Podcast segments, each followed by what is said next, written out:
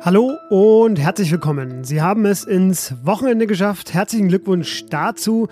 Mein Name ist Fabian Scheler. Das ist Was jetzt, der Nachrichtenpodcast von Zeit Online an diesem Samstag, dem 25. März. Eine Kollegin von mir, die erklärt mir heute, warum es an einem Ort mit der Aufnahme von Geflüchteten geklappt hat und an einem anderen nicht. Und wir reden über das Willow Project in Alaska. Zuerst aber die Nachrichten. Ich bin Christina Felschen, guten Morgen.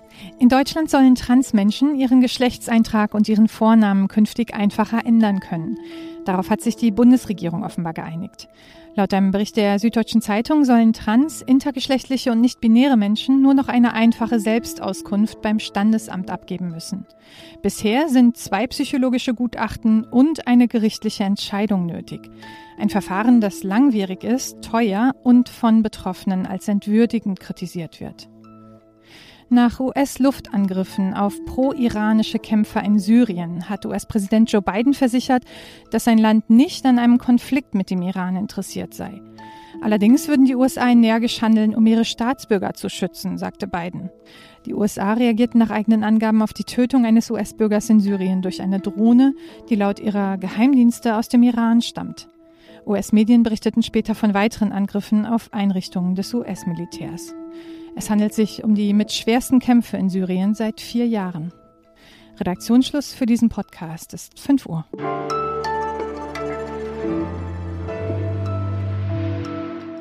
Wenn man sich nicht bis zum Sommer auf eine Reform des europäischen Asylsystems einigt, dann sei der Schengen-Raum in großer Gefahr. Das hat Innenministerin Nancy Faeser gestern nach einem Treffen mit einigen Amtskollegen gesagt. Das Problem ist ja bekannt. Die EU-Länder an der Außengrenze wünschen sich eine Reform. Deutschland auch, denn Deutschland zählt weltweit zu den Ländern, das die meisten Geflüchteten aufnimmt. Es waren allein im vergangenen Jahr 244.000 und da ist die Ukraine noch nicht mal mit eingerechnet. Und hierzulande fordern deshalb die Bundesländer und die Kommunen sehr deutlich mehr Unterstützung vom Bund. Ich möchte das zum Anlass nehmen, einmal in zwei von diesen Kommunen zu schauen. Und deshalb ist meine Kollegin Carlotta Wald bei mir. Hallo Carlotta. Hallo Fabian. Carlotta ist deshalb bei mir, weil sie mit einem Kollegen zusammen, nämlich mit Tom Kroll, etwas ja, sehr Interessantes gemacht hat, nämlich eine Langzeitbeobachtung zweier Kommunen, denen ja vor knapp etwa zwei Monaten über Nacht gesagt worden ist, ihr bekommt eine Gemeinschaftsunterkunft für Geflüchtete. Carlotta, erzähl mir kurz, welche beiden Orte waren das, die ihr besucht habt und äh, wie wurde dort darauf reagiert? Mein Kollege Tom, der war vor allem in Upal, das ist ein Ort im Landkreis Nordwestmecklenburg und ich war im Landkreis Regensburg unterwegs und dort habe ich mir vor allem den kleinen Ort Bach an der Donau angeguckt. Und beide Orte haben darauf aber negativ reagiert die wollten beide nicht, dass diese Geflüchteten dahin kommen, weil sie Angst hatten und weil sie sich komplett von dieser Politik überfahren gefühlt haben. Also sie haben sich da nicht eingebunden gefühlt und sind dann auf die Straße gegangen. Jetzt ist das erstmal ja eine, wenn ich die Nachrichten richtig lese, so querlese, verbreitete Reaktion darauf. Äh, ihr habt es auch geschrieben in eurem Text. Wir sind am Limit, hört man eigentlich in beiden Orten und ich vermute nicht nur da.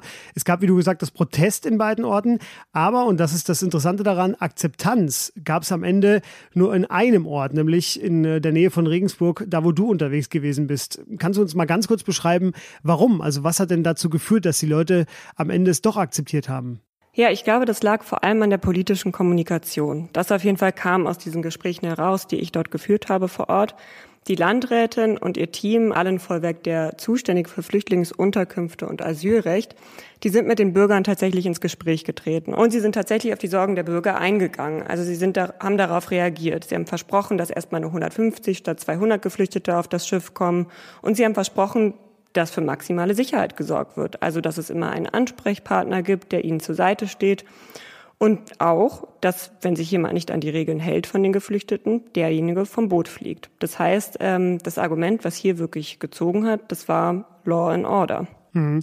Vom Boot fliegt, ich glaube, das müssen wir kurz für unsere Hörerinnen und Hörer erklären, die den Text noch nicht kennen. Deshalb, weil diese Unterkunft tatsächlich auf einem Boot ist, nämlich auf der Donau selbst. Deshalb sagst du, vom Boot fliegt.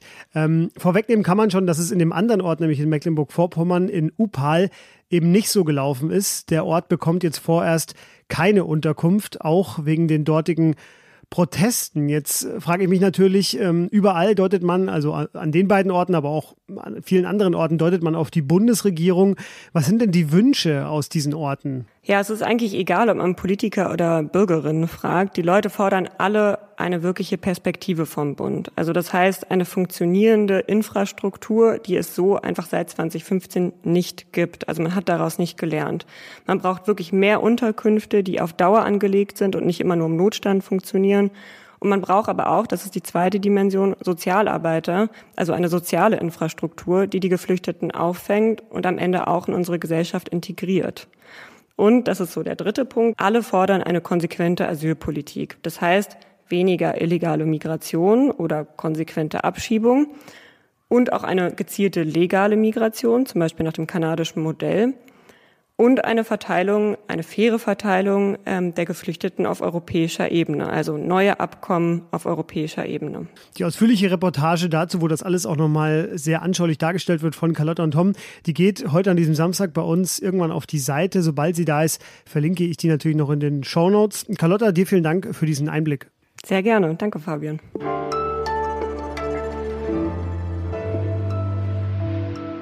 Alles außer Putzen. Meine Empfehlung für Ihr Wochenende, die ist simpel und zwar halten Sie die Uhr im Blick. Einer der zwei nervigsten Tage des Jahres steht an. Sie, ich, wir alle müssen die Uhr umstellen. Völlig sinnfrei halten wir daran fest und bevor Sie jetzt schon wütend zur Mail greifen, weil Sie denken, wie kann der Schäler nur so loshassen, Denken Sie einfach dran, wir sind mehr. 75 Prozent der Deutschen wünscht sich eine Abschaffung dieses absurden Theaters. Die dauerhafte Sommerzeit, das ist das, was wir alle wollen. Und bis es mit der eigentlich auch schon längst beschlossenen Abschaffung soweit ist, von mir noch die Pflichterinnerung, heute Nacht stellen wir die Uhr eine Stunde nach vorne. Und das gilt auch für Janina und Basti. Liebe Grüße.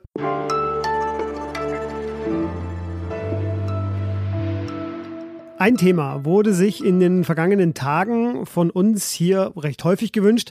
Und liebe Hörerinnen, liebe Hörer, Sie kennen uns, Sie wünschen, wir machen. Also reden wir jetzt noch einmal ausführlich über das sogenannte Willow Project. Das ist in den vergangenen Jahrzehnten das größte und vor kurzem genehmigte Ölbohrprojekt in den USA. Und generell unternimmt Biden ja eigentlich recht viel in Sachen Klimaschutz. Also, warum macht er das? Das frage ich unsere US-Spezialistin. Das ist ja eigentlich noch untertrieben, denn wenn sie träumt, dann im feinsten Ohio-Dialekt, falls es den gibt. Äh, jedenfalls, hallo Rike Havertz. Hallo Fabi, gibt's natürlich mit West. Ah ja, siehst du. Sehr gut. Rike, die Mails, die uns zu diesem Thema erreichen, die gehen in etwa so, ist der Biden völlig verrückt? Was antwortest du denen? Warum macht Biden das? Ja, weil er so verrückt vielleicht nicht ist und weil er ein paar Zwänge hat. In seiner Ursprungsform hat es tatsächlich Donald Trump, sein Vorgänger, noch genehmigt. Das heißt, er hat mal wieder etwas von Trump geerbt, mit dem er umgehen muss. Und hätte er jetzt gesagt, da wird gar nichts passieren, dann hätte er vermutlich sehr, sehr viel Geld zahlen müssen an die Firma, die dieses Projekt dort plant. Und außerdem gibt es viele Menschen in den USA, die finden das schon ganz okay, weil Ölbohrungen in den USA nicht in der breiten Masse so verpönt sind, wie man das vielleicht vielleicht denkt, nachdem man jetzt diese Proteste erlebt hat in den vergangenen Tagen. Mhm. Das, was du gerade gesagt hast, das kann ich mir vor allem sehr gut vorstellen, dort, wo das passieren soll, nämlich in Alaska, dass dort die Meinung ein bisschen eine andere ist, oder? Das ist tatsächlich so. In Alaska befürworten die meisten dieses Projekt, weil in diesem Bundesstaat, den wir alle als so Sehnsuchtsort vor Augen haben, in den man gerne mal reisen möchte, da leben halt die meisten oder viele auf jeden Fall von der Ölindustrie. Und es gibt äh, auch demokratische Politikerinnen und Politiker, die sagen, wir brauchen brauchen das für unsere Menschen in unserem Bundesstaat. Und es ist kein Rückschritt, sondern es ist ein notwendiger Schritt hin zur Energiewende. Das ist natürlich so ein bisschen verschwurbelt, aber die sagen, wir brauchen die Kohle, weil natürlich der Bundesstaat auch extrem viele Steuereinnahmen durch dieses Projekt bekommen würde. Ja, das ist ja das sogenannte Brückentechnologie-Argument. Das gibt es ja bei uns äh, im sehr ähnlichen. Jetzt hat mir eine Kollegin aus unserem Green-Ressort vorhin noch zugerufen, es gibt weltweit eigentlich noch ja fast mehr als 200 andere schlimmere Projekte, gegen die man auch demonstrieren sollte. Warum entzündet sich das denn jetzt an diesem Projekt so sehr? Ich glaube, das sind mehrere Faktoren. Zum einen im Land natürlich, weil Biden sich selbst gerne eigentlich als Klimaschutzpräsident inszeniert und er hat viele Gesetzesvorhaben tatsächlich auch durchgebracht, die für mehr Klimaschutz eintreten. Also das ist das eine, dass er an Glaubwürdigkeit verliert. Tatsächlich ist diese Region, in der das Projekt gebaut werden soll, die größte unberührte Fläche, die in den USA noch existiert. Und das hat natürlich eine symbolische Kraft und es bedroht wie immer äh, natürlich nicht nur äh, Natur, sondern auch Arten Artenvielfalt und der Eisbär vor allen Dingen wäre auch wieder betroffen. Und natürlich macht das äh, auf den sozialen Netzwerken dann unter dem Hashtag Stop Willow mit ausgemergelten Eisbären wahrscheinlich mehr Sinn, auch aus so einer ideologischen äh, PR-Sicht, als wenn man jetzt gegen andere noch viel schlimmere Projekte demonstrieren würde, die vielleicht nicht so gute Bilder hergeben. Danke dir, Rike Havertz. Alles, was Sie zu USA wissen wollen, natürlich auch immer in äh, deinem Podcast, der heißt Okay America. Ganz genau. Da können Sie immer reinhören, wenn Sie sich zu den USA weiterbilden möchten. Für den Moment vielen Dank, dass du hier bei uns warst. Sehr gern. Und das war was jetzt am Samstag für Sie. Heute ist auch unsere Sonderfolge zu den Banken erschienen. Vielen lieben Dank für all die Fragen, die Sie uns dazukommen haben lassen. Die Kollegin Konstanze Keins hat sich dem angenommen. Hören Sie rein, schreiben Sie uns Feedback zu all dem an wasjetzt.zeit.de. Wir freuen uns über jede Mail, die uns erreicht. Jetzt wünsche ich Ihnen noch ein schönes Wochenende und bis bald. Tschüss.